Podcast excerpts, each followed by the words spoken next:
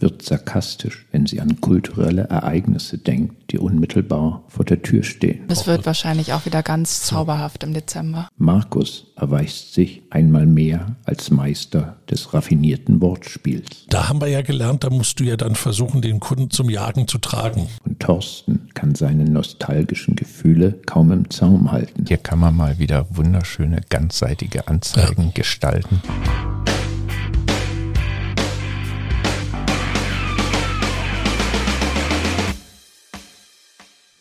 Ich freue mich auf das erste Thema. Seit Monaten gibt es viel Hype um das Startup Humane, der ehemaligen Apple-Designer, die das Smartphone durch ein neues Gerät ersetzen möchten. Auf der Pariser Fashion Week hatte dieses Gerät nun schon sein Debüt gefeiert und wurde dann auch offiziell am 9.11. im Rahmen einer Produktpräsentation vorgestellt. Es handelt sich um den AI Pin. Der AI Pin ist ein flaches Gerät mit Kamera, Lautsprecher und Laserprojektor. Es wird mit einem Magneten an die Kleidung fixiert und dann auf Brust Brusthöhe getragen und das eben ständig im Alltag. Das Gerät hat kein Display, sondern wird per Sprache und Handgesten bedient und so sollen Bildschirme eigentlich durch AI unnötig gemacht werden und Menschen von der Allgegenwärtigkeit von Smartphones befreit werden. Wenn die Nutzer ihre Hand vor den Projektor halten, werden Infos auf die Handfläche projiziert. Das soll aber nur in selteneren Fällen passieren. Zum Beispiel können dann die Uhrzeit, das Wetter, Musiktitel auf der Handfläche gesehen werden. Ansonsten wird das Gerät aber eben wie gesagt, über die Stimme und die Sprache maßgeblich gesteuert.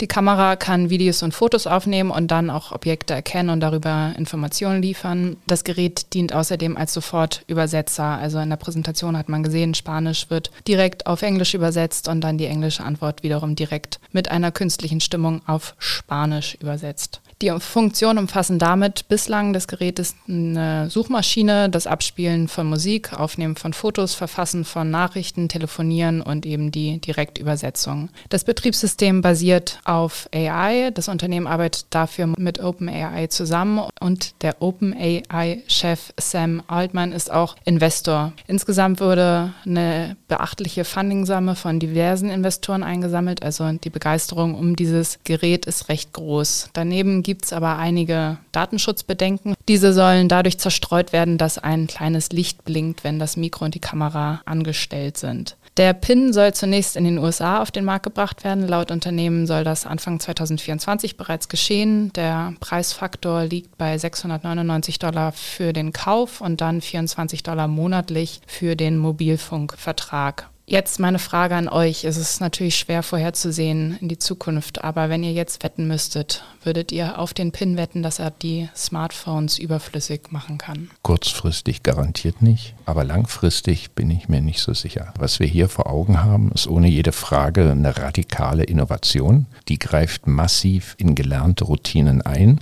Die Majorität der Menschheit hat gelernt, wie ein Smartphone funktioniert, wie man es nutzen kann und hat auch eine Vorstellung, Vorstellung, wie sich so ein Smartphone evolutorisch weiterentwickelt. Da gibt es immer wieder interessante kleinere Entwicklungsschritte, die näher sind. Also wenn wir jetzt an das Flipphone von Samsung denken, dann ist es ja näher an der Lebensrealität dran und ist aber trotzdem eine Entscheidung, sein iPhone zu verlassen, um jetzt eben so ein Flipphone zu kaufen. Und hier haben wir ja doch einen massiven, innovativen Schritt. Mit Blick auf die Masse aller Kunden und Kundinnen trifft man hier überhaupt keinen Sweet Spot, sondern löst Konfusion aus und schafft für das Leben von vielen Menschen einfach neue Probleme. Auf der anderen Seite bin ich mir sicher, Pioniere werden begeistert sein und das Produkt auch kaufen, weil es wirklich spannend ist. Ich bin auch durchaus neugierig. Ich würde da rein investieren, aber ich würde genauso in drei, vier andere Entwicklungen investieren. Also in andere Möglichkeiten, die sich da geben, die vielleicht ein Smartphone ablösen. Da muss man divers rangehen, glaube ich. Ich bin da bei dir, Thorsten. Das ist unheimlich weit weg von dem gelernten Erfahrungen, ist unheimlich risikobehaftet.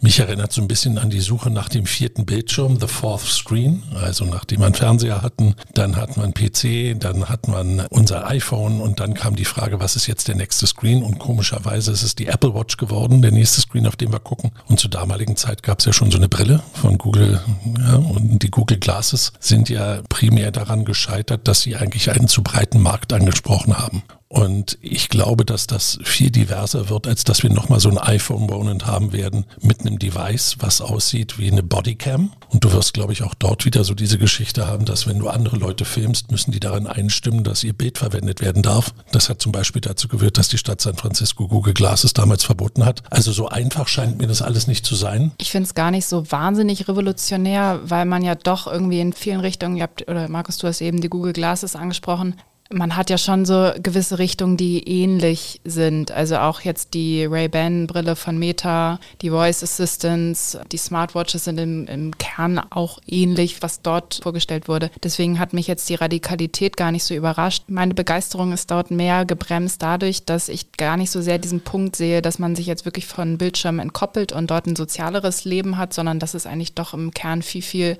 asozialer in dem Sinne ist, wenn jeder nun durchgehend mit einem Voice Assistant Blödsinn kommuniziert und das über die Sprache und diese Reduktion auf einen Sinn maßgeblich, ja. auf das Sprechen und Hören und sich von dem Sehen zu lösen, das finde ich ist eigentlich das Mutigste und das ist ja auch das, was man gesehen hat an Siri oder Amazon Alexa, dass es sich immer noch nicht bis heute so krass durchgesetzt hat, einfach weil das Sprechen und Hören braucht mehr Zeit, um verarbeitet zu werden, viel mehr Zeit als der Sehsinn in dem Sinne und da tue ich mich schwerer, wirklich diese Reduktion zu gehen auf Sprechen und Hören. Sprechen ist auch immer mit Geräusch verbunden, das ist in sozialen Kontexten Kontexten im Regelfall stören. Also wenn ich mir jetzt vorstelle, ich sitze in einer Runde und jeder googelt nicht mehr. Zug, musst ja manchmal nur im Zug sitzen. Ja, aber auf der anderen Seite Markus hat es ja schon so skizziert. Im Grunde ist es ein Schritt, um unseren sechsten Sinn ja. aufzurüsten, wie wir digitale Informationen aufnehmen. In der Vergangenheit hatten wir einen einzigen Zugang in die digitale Welt, unseren Rechner, der auf einem Schreibtisch rumstand. Inzwischen haben wir mehrere. Jeder hat ein iPhone und zumindest ein Laptop oder so etwas. Die meisten haben auch noch ein iPad dazu und viele andere noch ein viertes Gerät, nämlich die Uhr. Und jetzt kommt halt ein weiteres dazu, was eben wieder neuere Funktionen hat. Und das ist jetzt für mich die Frage, wie die sich entwickeln. Meine Bedenken sind auch die, wie du es herausgearbeitet hast, dieses asoziale Element. Aber je nachdem, wie man sein Leben führt, hat man da seine Situationen, wo das nicht so störend ist. Was mich fasziniert hat, war diese Gestensteuerung mit der du das Ganze bewegen kannst. Weil das ist das, was uns Menschen ja auch mit Pointen, Swipen und Swappen extrem nahe ist, dass wir sehr leicht mit Gesten Dinge steuern können. Und das hat mich begeistert, weil du damit so, wenn du eine Faust machst, heißt es Stopp. Und wenn du so machst, heißt es weiterspulen. Da ist Potenzial drin. Den Rest sehe ich gar nicht mal so. Die Kamera und die Sprache, da tue ich mich extrem schwer mit, weil das ist die Google Glass Geschichte aus meiner Sicht, sorry. Was ja eigentlich die spannende Frage ist, für mich jedenfalls, wie planen die die Vermarktung ihres Produktes? Ist. An wen wollen die sich richten? Was ist da die Strategie? Auf welche Pioniere gehe ich zuerst los? Was ist die Gruppe, die in der Gesellschaft vorangeht, wo wir anderen, die Lemminge, sagen, genau, das ist die neue Zukunft, das ist mein neuer Zugang. Ja, ich, ich würde gerne nochmal einhaken bei deiner Debatte, die du angestoßen hast, mit The Diffusion of the Innovations mit dem alten Rogers, weil da ist ja schon was dran. Weil was wir ja da gelernt haben, ist, dass die Leute, die es zu Anfang super cool finden, das auch weiterhin super cool finden. Ob du jetzt den Segway anguckst oder auch eine Google Glass, das ist eine Blase gewesen, die fand das alles super geil und super toll. Und dann kommt halt der weltberühmte Chasm, wo du in die, in die Early Majority rein musst, wo eigentlich der Markt ist, wo dann also auch die Glocke richtig Geld bringt und wo du dann auch wirklich aufrüsten kannst. Und da haben wir ja gelernt, da musst du ja dann versuchen, den Kunden zum Jagen zu tragen. Also, dass du ihm entweder eine Krücke bietest, das ihm einfacher machst, Funktionen rausnimmst, um es ihm zugänglich zu machen, oder einen Zugang schaffst, der die gesamten Barrieren abbaut. Und da finde ich, hat man bei dem, was ich eben erwähnt habe, Google Glass eine extreme Erfahrung gemacht, dass genau diese Brücke nie gebaut wurde, weil man einfach sowas von der Technologie überzeugt war, dass man keine Abstriche machen wollte. Und insofern würde ich eher sagen, wenn es für alle gedacht ist, muss es trotzdem segmentieren und Aber muss sehr viel fokussierter sein, um das an einen Mann zu bringen, als zu sagen, die tragen dann mal alle. Ich glaube, da liegt es weniger an der Funktion, sondern einfach an der gesellschaftlichen Akzeptanz, dass du mit so einer Brille umherläufst. Und genauso, dass du so einen Pin trägst, der gegebenenfalls halt, und das ist ja eine irrationale Sorge, die nun mehr bei solchen Geräten, die du noch näher am Körper hast, dass es halt einfach deine Privatsphäre stärker eindringt als ein Smartphone, was gegebenenfalls genauso Daten aufzeichnet. Also das ist ja auch nur eins von vielen Prototypen, an denen jetzt gearbeitet wird. Es gibt eine ganze Reihe an anderen Startups, die ganz, ganz ähnliche Lösungen schaffen. Und ich glaube, da, wenn man dann nochmal auf die Funktionen geht, das würde ich gerne noch da anknüpfen, da sind halt schon Funktionen dabei, die wirklich besser sind als bei einem Smartphone. Ich würde aber trotzdem nicht ausschließen, dass die Smartphones das dann in naher Zukunft genauso gut hinbekommen, eine simultane Übersetzung zu machen, Gesten einzubauen, die Kamera noch stärker einzubinden in Produkterkennung beispielsweise. Und dann ist das die breite Masse. Genau. Ich würde ja eine gewagte Wette abschließen wollen und als Gegenmodell zu dem Ganzen entwerfen, das Smartphone plus Apple Watch plus AirPods ist das ein digitales System, was dich in die Zukunft dreht. Da ist eine Kamera dran, die kannst du rumzeigen, du kannst hören, dann kannst du auf der Uhr dann irgendwie gucken, was dann noch läuft, aber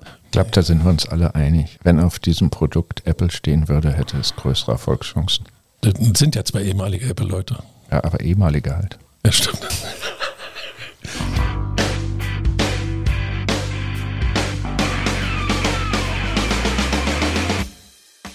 Ja, ich habe ein Thema mitgebracht, was vielleicht zur Jahreszeit passt. Wir befinden uns im November, die Vorweihnachtszeit bricht an. Die großen Geschenkeplanungen finden statt und man merkt es vor allen Dingen an den Auflagen dessen, was sich heute noch Print nennt das Anzeigenvolumen für Uhren nimmt maßgeblich zu. Wenn man jetzt in den letzten Wochen den Anzeigen ein bisschen gefolgt ist und darauf geachtet hat, wer wie wirbt, dann findet man Ansätze, die das Produkt in den Vordergrund stellen. Andere stellen ihre Testimonials in den Vordergrund. Und eigentlich kommt das alles relativ mainstreamig daher. Dann kommt eine Marke und die wirbt auf einmal mit dem Watch Case dass der besonders gefertigt wurde aus einem Stück mit einer besonderen Prägung auf dem Uhrendrehzeiger und argumentiert Watchmaking. Das ist unser Craftsmanship. Da kann uns eigentlich keiner was vormachen. Die Marke ist auch nicht zu übersehen bei der ganzen Kommunikation. Das Rolex. Und ich fand das ganz spannend, wenn man sich nämlich anguckt, den Gesamtmarkt, wie kommuniziert wird, wie ich es eben geschildert habe, dann sticht da Rolex nicht raus, weil sie jetzt unbedingt die üblichen Sportler nach vorne stehen, sondern ganz klar, ganz krass, etwas, was wir im Marketing immer denken, es ist kein Vorteil mehr, sondern die Funktionalität und die eigentliche Produktqualität. Und das fand ich sehr, sehr spannend, weil das genau im Gegentrend liegt zu dem, was man sonst sieht und gleichzeitig auch etwas ist, was ein relativ starkes Statement ist, hey, in der Qualität, wenn auch nicht im Uhrwerk selber, die ja bekanntlich fast alle gleich sind bei vielen dieser Uhren, sondern in dem, was drumherum an Engineering vorhanden ist, da ist Rolex einzigartig. Ist es schlau, jetzt auf einen funktionalen Vorteil zu gehen? Es ist eine Frage der aktuellen Situation und des Status und der Zielsetzung der Marke. Und wenn man jetzt auf Rolex schaut, ist die Marke einfach omnipräsent, absolut dominant. Wir haben immer noch eine höhere Nachfrage als ein Angebot, limitierte Modelle, darüber haben wir auch schon mal diskutiert, extrem lange Wartelisten und halt einfach das Problem, dass die Rolex-Uhren am meisten repliziert werden, also die meisten Replikate auf den Markt kommen. Ich glaube, das ist halt einfach ein sehr, sehr naheliegender Punkt jetzt zu sagen, man geht auf die funktionalen Vorteile und auf eben die ganze Handwerkskunst dahinter, um sich eben davon zu lösen. Und es macht doch gar keinen Sinn, jetzt noch mal mehr Modelle in den Vordergrund zu stellen, die eh jeder kennt und die Marke weiter zu bewerben, die eh omnipräsent ist, sondern wirklich zu sagen, hier kauf lieber das Original, weil du dann diese Qualität, diese Handwerkskunst dahinter bekommst. Und deswegen finde ich das sehr, sehr naheliegend, insbesondere wenn man eben auf die Vergangenheit schaut, woher Rolex kommt. Ich meine, es gab mal eine Zeit, da war die Rolex eher das Präzisionswerkzeug, was erschwinglich war,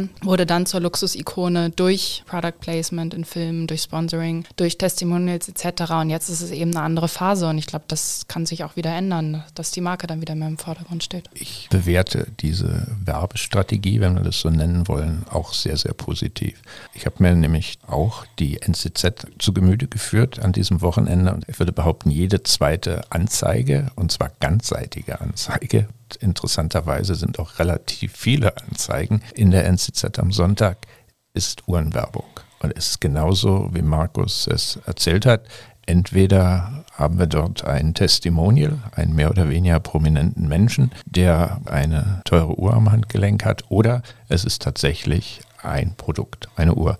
Und von daher ist es natürlich schon einfach schlichtweg geschickt, eine vollkommen andere Argumentationslinie mal aufzumachen. Von daher fällt Rolex Werbung auf und das halte ich einfach erstmal für gut. Und ansonsten kann ich Hannas Diagnose nur bestätigen. Jeder Mensch ist in der Lage, spontan, ungestützt einige Testimonials zu nennen. In der Schweiz fällt uns natürlich gleich unser verehrter Ex-Tennisspieler ein, Roger Federer. Sobald man ein bisschen weiter nachdenkt, fällt fällt einem auch ein, hatte Björn Borg auch eine Rolex um, selbst Rod Laver hat die schon getragen. Wenn man in andere Welten hineingeht, Rolex hat da immer die Ikonen schon seit Jahr und Tag unter Vertrag. Also mir fällt jetzt auch noch spontan, ich müsste mich schwer irren, wenn das nicht stimmt, Martin Scorsese ein und ich glaube sogar Eric Clapton habe ich schon mit einer Rolex am Handgelenk gesehen. Also den Markt haben die einfach schlichtweg im Griff und dann, äh, Hanna, du hast es gesagt, eine Uhrenikone nach der anderen kann man Rolex zuordnen. Also von daher natürlich auch eine interessante Variation mal zu begründen. Warum sind denn all diese Produkte so toll? Und warum tragen all diese tollen Menschen diese tollen Produkte? Also von daher finde ich das von der Aussage her mehr als geschickt. Warum es mich auch so irgendwie angeschrien hat in der Werbung war, normalerweise sagst du ja, Qualität ist Point of Parity. Und hier machen, hier machen sie zum Point of Difference. Und so selbstbewusst zu sein und zu sagen, hey, du kaufst bei Rolex halt eine Qualität mit, die wirklich Craftsmanship ist. Also ist die Kerndimension jeder Luxusmarke sollte Handwerkskunst sein und sich darauf zurückzuziehen. Das tun wenige. Mir fällt eigentlich momentan fast nur der Rolls-Royce ein. Und unser Lieblingsbeispiel MS. Das wollte ich gerade sagen. So, ja. genau. Für dich, Thorsten. Hermes, wer war das nochmal? Genau. Der Konkurrent von FedEx. Genau, der, der Götterbote. Genau, auf dem Pferd. Noch einen Punkt vielleicht zu Hanna hinzugefügt mit der Produktqualität. Love Pieces also die gebrauchten Uhren, all das, was wir haben, was im Second-Hand-Markt auftaucht, ist ja der einzige Ort, wo ich eigentlich eine Rolex heute noch finde, wenn ich eine haben will. Rolex zertifiziert diese gebrauchten Uhren vor dem Hintergrund, wir garantieren für die Qualität. Da also auch nochmal ein Argument, was in die Richtung geht. Nein, aber mich hat es echt fasziniert, weil den Markenkern so auf einer funktionalen Leistung aufbauen zu können, ist ja ein Riesenvorteil. Du musst dich nicht in irgendwelche Dinge ausflüchten, dass du für die nächste Generation da bist, dass du eigentlich eine Schmuckmarke bist, dass du eigentlich eine italienische Taucheruhr bist, wo Italiener nie richtig tauchen konnten, sondern du hast wirklich einen Hardcore-Produktvorteil. Ich glaube, das war ja auch mal anders und das kann auch Eben. mal wieder anders sein. Klar. Mir fällt auch immer Leica ein. Leica war ja, ja, auch lange auf Produkt, wo sie wirklich dominant in ihrer Branche waren und dann wieder mit Konkurrenten, die in den, ins Feld eingetreten sind und stärker geworden sind, war es auf einmal wieder die Markenkampagne, die gefahren wurde. Und ich glaube, das ist immer wieder eine Bewegung, die, die austariert werden muss, um erfolgreich zu sein. Und das ist nun mal jetzt gerade die beste Strategie für Rolex. Darum geht es mir. Das ist ja der Lerneffekt, den man aus dem Ganzen haben kann, dass du wirklich mehrere Dimensionen hast, auf denen deine Marke positioniert ist und dass du dann in der kommunikativen Umsetzung, das hat man ja selten heute noch, dass einer wirklich so konsequent seine Markenstrategie wirklich durchziehen kann. Und das hat mich irgendwie fasziniert. Tudor, die Zweitmarke von Rolex, macht in der NZZ genau dieselbe Werbung für die Funktionalität ihrer Produkte. Und es könnte noch einen Grund dafür geben, warum man versucht, so stark die Funktionalität nach vorne zu stellen. Das sind die Ingenieurtalente, die ja auch in der Uhrenbranche nicht gerade irgendwie an der Straßenecke zu finden sind. Und das ist natürlich noch ein schöner Punkt, wenn man zeigen kann, guck mal, wir Rolex arbeiten an der Qualität. Du als Ingenieur, du als Uhrmacher bist für uns extrem wichtig. Sicherlich wird das nicht die Hauptzielgruppe sein, aber das könnte durchaus ein Grund sein, weil man versucht, Talente anzuziehen, die dann, Stichwort Brand Behavior etc., also auf dem Talentmarkt unterwegs sind. Und ich glaube, das ist nicht zu unterschätzen. Absolut. Im Moment läuft ja auch unter anderem auf LinkedIn eine Kampagne von Rolex. Exakt. Employer Branding kann man mhm. sozusagen, wo es genau darum geht, dem Talent Talente darauf aufmerksam zu machen, was das für ein spannender Beruf ist, Uhrmachermeister zu werden. Was mir noch wichtig ist, was für eine schöne Branche. Also auch für jede Werbeagentur. Hier kann man mal wieder wunderschöne, ganzseitige Anzeigen ja. gestalten, von denen man auch ausgehen kann, dass sie beguckt werden. Und zwar länger als ein bis zwei Sekunden. Und lange Texte schreiben, ne? Genau.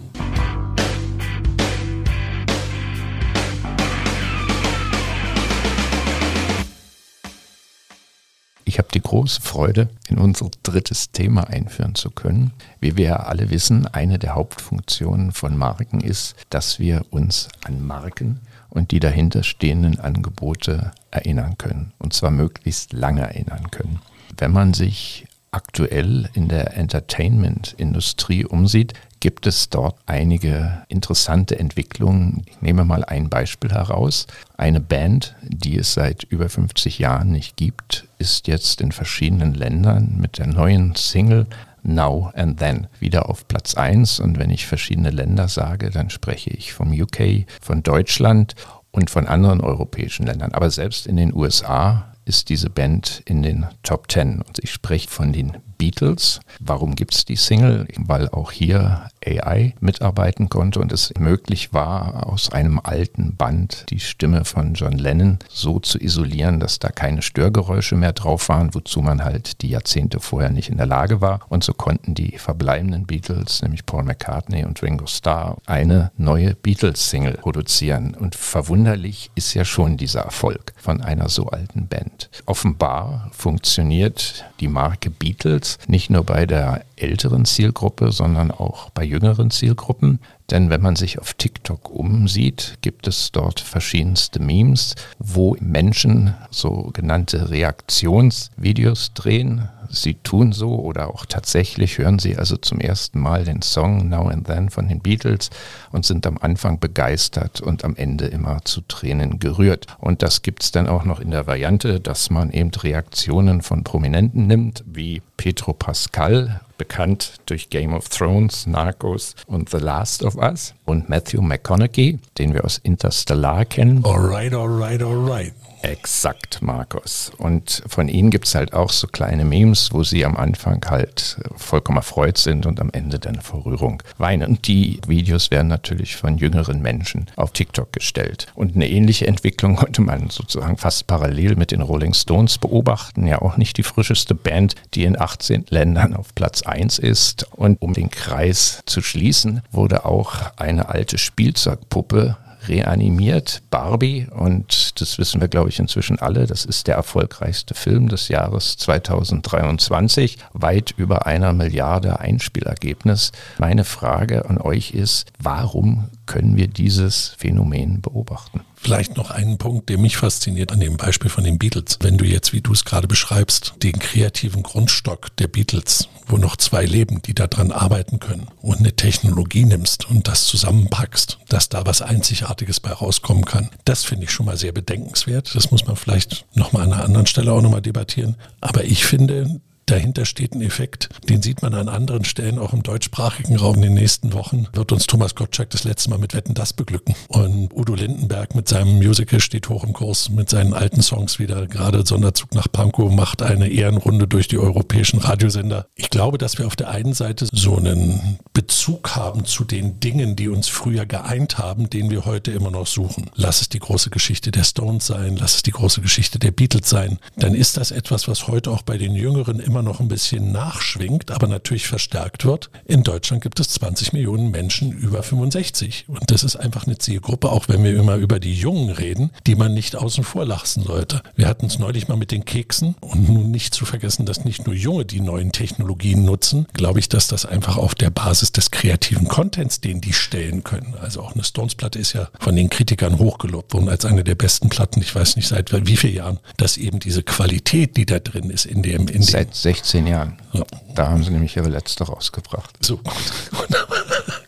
dass dieser Kern, dieses kreative Potenzial etwas ist, was man auch wirklich nutzen kann. Ja, also da bin ich mir jetzt nicht so sicher, dass das jetzt nur die Alten sind, die das hochtreiben, wie, wie du das jetzt gerade beschrieben hast. Die Zahlen vielleicht bei den Stones. Aber gut, wir können ja diese Liste unendlich lang weiterführen und ich finde genau. es extrem beachtlich, wenn man jetzt mal auf dieses Jahr schaut. Du hast jetzt drei Beispiele genannt aus dem Unterhaltungsbereich, auch wenn man nochmal auf Gaming und Film schaut. Das sind ja eigentlich alles nur noch irgendwelche wiederholten Franchises, an die angeknüpft wird, Erfolge, an die angeknüpft wird mit Fortführungen, mit ja, Neuauflagen. Es ist ja unglaublich. Und dass sich auch zeigt, dass Konsumenten häufig lieber bestehende Inhalte schauen und an bestehende Inhalte anknüpfen, als sich neue Inhalte anzuschauen. Und das finde ich ist schon sehr beachtlich. Woran liegt das? Ich glaube, dass der eine Punkt ist schon dieses Generationsthema, dass da vieles wieder rausgeholt wird, womit die Generationen aufgewachsen sind. Und das sind jetzt gar nicht nur die Babyboomer, sondern halt auch die Millennials oder die Generation X, an deren Kindheitserinnerungen angeknüpft wird, sodass die jetzt heute wieder, sei es jetzt Barbie, sei es Super Mario, sei es Willy Wonka, sei es Wednesday, heute wieder sich diese Filmformate, die Gaming-Formate selber anschauen, spielen und halt auch wieder an ihre eigenen Kinder weitergeben. Und ich glaube, so ist das ein fortwährender Prozess, der vermutlich jetzt besonders ausgeprägt ist. Zum einen durch die AI-Geschichte, also dass man ganz andere technologische Möglichkeiten hat, das wieder aufleben zu erlassen, wie du es eben beschrieben hast, Thorsten. Und zum anderen aber auch die Rahmenfaktoren, dass man sich sicherlich gerade in die Zeiten ein Stück weit zurückwünscht, in denen halt alles sicher und gut war. Ich glaube auch, das Phänomen ist wirklich dieses kollektive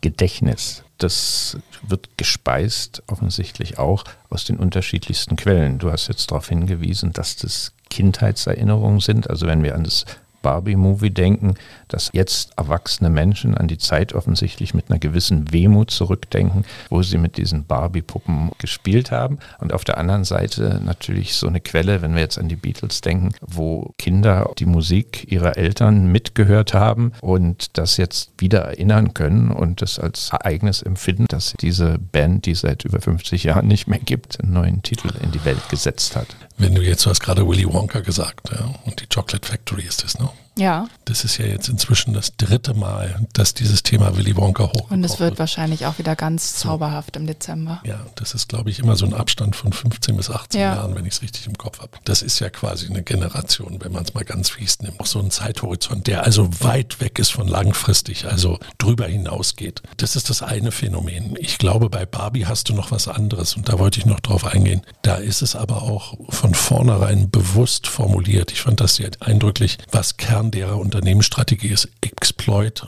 the intellectual property to its fullest extent. Also die haben von Anfang an drauf geguckt, bei all dem, was Mattel im Portfolio haben, dass es immer darum geht, Maximum Potenzial, Stichwort Leistungspflege, aus einem Produkt rauszuholen. Das finde ich sehr spannend. Also von vornherein bewusst darauf anzulegen, wir wollen das kapitalisieren. Das kannst du jetzt ähnlich wieder mit Lego sehen, wo es auch über Generationen geht, wo das dasselbe Spiel ist. Und das, glaube ich, ist nochmal was anderes, als wenn du jetzt so einen kreativen Impuls hast, der so alle 10 Jahre, 15 Jahre kommt, den du nutzen kannst, sondern wo du sagst, das ist einfach unser Kernspiel ist, multiplizieren, multiplizieren, in andere Medien führen. Übrigens, wenn du den ersten Lego-Movie siehst und dir den Barbie-Movie anguckst, die Botschaft, die dahinter ist, ist beides mal very purpose-driven. Und das finde ich spannend, weil das ist eine andere Schiene. Das ist eine andere Schiene, als wenn ich jetzt hingehe, einen Gottschalk nach 15 Jahren wieder aus der Kiste hole oder irgendwas. Mattel hat das ja extrem gut aufgezogen und das ist ja überhaupt nicht vergleichbar. Eine absolute Königsdisziplin, die sie da gespielt haben ja. mit dem Film und dem Hype im Sommer. Das würde ich auch trennen. Aber es braucht gar nicht diese langen Abstände. Wenn ich jetzt an Harry Potter denke, seit 1996, 98 haben wir eigentlich einen fortwährenden Harry Potter-Hype, der jetzt nochmal durch eine neue Serie die nächsten 15 Jahre durchgezogen werden soll. Ich glaube, das braucht es gar nicht immer, aber ich sehe deinen Punkt mit der Trennung, dass es halt das eine ist, wirklich Marke positionieren und dann ins kollektive Gedächtnis zu bringen und das andere sind halt Unterhaltungsformate, Entertainment-Franchises, wo halt Marken bestenfalls mit aufspringen können. Wenn wir Willy Wonka nehmen, ist das einfach eine schöne Geschichte. Die muss halt alle 15 Jahre frisch erzählt werden, weil mit einem heutigen Blick, wenn du den alten Film mit Johnny Depp siehst, findest du den halt nicht mehr interessant oder spannend und man nimmt die schöne alte Geschichte und erzählt sie nochmal neu. Auch wenn wir die Rolling Stones nehmen, die sind ja im Grunde wie Willy Wonka unterwegs immer dran gewesen, ihre Marke aktuell zu halten, haben halt die Welt betourt, dann halt immer mal wieder die alten Songs neu zusammengestellt und jetzt haben sich die alten Herren halt nochmal gefunden, was Neues aufgenommen. Aber im Kern surfen die die Welle ihrer immer aktuell gehaltenen Marke. Das andere Phänomen ist schon das, wenn man wirklich tief in dieses kollektive Gedächtnis greift. Das ist die hohe Kunst des Marketing heute, diese Geschichten, die da überall schlummern, zu erkennen und dann in geeigneter Weise zu reanimieren. Und das absolute Meisterwerk ist Barbie. Also, äh, wobei ich da einfach nicht weiß, ob wirklich der Film so gut war und die Menschen überzeugt hat oder das gesamte Marketingfeuerwerk drumherum. Ich würde das eine nicht mehr vom anderen trennen in dem Fall. Das gesamte Ereignis ist es also dieses Wahrnehmen, dem Barbie-Film, die Analogien, den Content richtig vermarktet, die alte Story der, der Erfinderin von Barbie nochmal aufleben zu lassen. Aber der Film war doch nicht. Im Moment, die Idee war schon, dieses Erlebnis zu schaffen. Ich saß in einem Kino und hatte nichts Rosanes an. Ich war ein Aussätziger in diesem Moment in dem Kino. Also all das mit drumherum, mit dieser Barbie-Box, das war so durchdacht, dass ich gar nicht mehr hingehen würde und sagen würde, es ist nur der Film, der das Produkt ist, sondern dieser Gesamtevent, dieses Gesamterlebnis in einem vollen Kino zu sitzen, gemeinsam zu lachen, an den falschen Stellen festzustellen, dass das Thema auch ganz anders angegangen werden kann und viel breiter in der Gesellschaft aufgestellt ist. Es gab zwar einige, die gesagt haben, den Film muss man nicht sehen. Ich glaube, man muss ihn sehen, um zu verstehen, was so ein ganzheitliches Erlebnis heute ist. Es ist ja nicht nur der Film. Es ist ja wie beim Football oder, oder bei anderen Dingen. Du hast ja nicht nur den Film, sondern du hast das Ganze drumherum. Das ist das Gesamterlebnis. Und dieses Gesamterlebnis beinhaltet halt auch den Film. Wenn wir jetzt unsere Beispiele nehmen, ob es die Stones, die Beatles, Barbie ja. oder Willy Wonka sind, wir haben hier wunderbare Markenidentitäten, sehr geschickte Menschen haben sich Gedanken darüber gemacht, wie man die heutzutage positionieren muss. Und wir würden nicht darüber sprechen, weder über die Beatles noch über die Stones noch über Barbie noch über Willy Wonka, wenn sie das nicht mit herausragendem Marketing begleitet hätten. Und dann kann man über das jeweilige Produkt sprechen. Und es spielt in die Karten, dass die Menschen so zugänglich und offen für Retro, Retro sind. Genau. Mehr als je zuvor, vermutlich.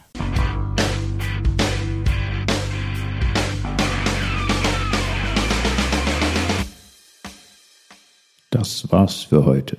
Das US-amerikanische Startup Humane, gegründet von Ex-Apple-Mitarbeitern, will mit einem AI-Pin das Smartphone ersetzen. Das Gerät ist klein wie eine Brosche, setzt AI ein, kommt ohne Display aus und lässt sich durch Stimme und Gesten steuern. Ist diese Produktinnovation zu radikal oder wird es sich in die digitale Lebenswelt der Menschen einfügen können? Rolex setzt in seiner aktuellen Werbung auf funktionale Vorteile und verzichtet auf die in der Branche üblichen Testimonials und ikonisierenden Produktdarstellungen. Ist dieser Ansatz strategisch sinnvoll? Wen erreicht eine solche Kampagne? Die Beatles und die Rolling Stones sind mit neuer Musik weltweit auf den ersten Plätzen in den Charts. Die Geschichte über eine Spielzeugpuppe, die im Jahr 1959 das Licht der Welt erblickte, wurde zum erfolgreichsten Film des Jahres 2023. Warum rollt die Retrowelle? Sind das nur die kaufkräftigen Alten oder sehen sich die Jungen nach einer vergangenen Welt, in der alles besser war? Falls ihr mehr zu diesen Fragen wisst als wir, könnt ihr auf unseren LinkedIn- und Instagram-Channels eure Weisheiten mit uns und der restlichen Marketing-Community teilen. Die Links findet ihr in den Show Notes. Zudem befinden sich dort auch Links zu verschiedenen Quellen, die Auskunft zu den heute diskutierten Themen geben. Auf Wiederhören.